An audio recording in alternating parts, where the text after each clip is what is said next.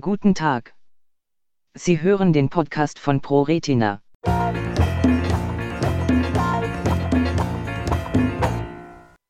Lichtaktive Nanostrukturen als künstliche Photorezeptoren.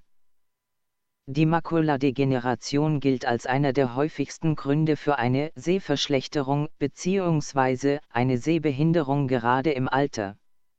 Internationalen Forschern ist es nun in Kooperation mit der Medizinischen Universität in Graz gelungen, einen großen Schritt im Bereich der Zellforschung voranzukommen. Einer der Partner bei dieser Entwicklung ist die Linköping-Universität in Schweden. Laser als Schlüssel für künstliches Sehen. Eine Sehverbesserung soll mit Hilfe von lichtempfindlichen Nanostrukturen, die ins Auge gespritzt werden sollen, gelingen. Den Forschern ist es erstmals gelungen, spezielle, chemisch veränderte Farbpigmente wie sie beispielsweise beim Laserdruck verwendet werden verfügbar zu machen. Es handelt sich um dreidimensionale Formen in der Größe von Körperzellen, die mit Laserlicht gesteuert werden können.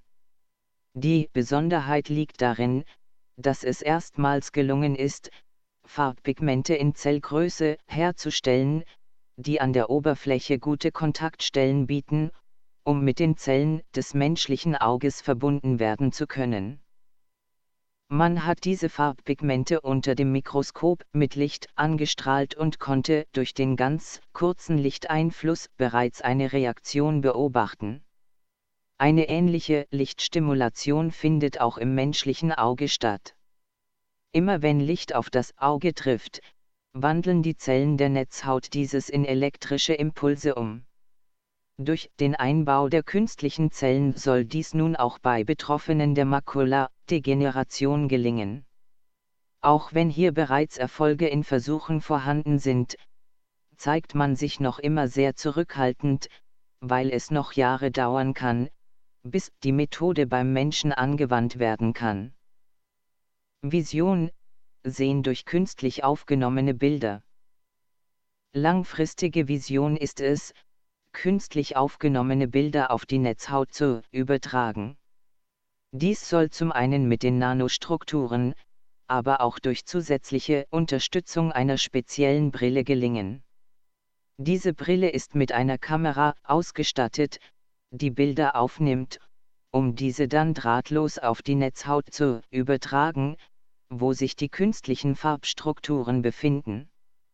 Mithilfe des Lichteinflusses soll es dann gelingen, wieder einen Impuls im Auge auszulösen. So soll dem Menschen ein Teil seines Augenlichtes wiedergegeben werden können und man verspricht sich von dieser Technik eine höhere Leistung als von den bereits sich auf dem Markt befindlichen Chips, die ins Auge eingepflanzt werden können. Wie lange dies aber noch dauert, vermag keiner zu sagen. Der große Erfolg besteht erst einmal in der Herstellung der künstlichen Farbpigmente und es muss sich jetzt an die nächsten Schritte gesetzt werden. Weitere Informationen zu ProRetina finden Sie auf unserer Homepage unter www.proretina.de.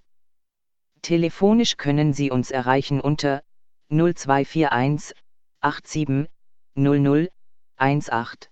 Wir bedanken uns bei der Firma Pixium Vision, Hersteller eines Netzhautimplantats, für die finanzielle Unterstützung zur Erstellung dieses Podcasts. Pixium hat keinen Einfluss auf die Themen und Inhalte.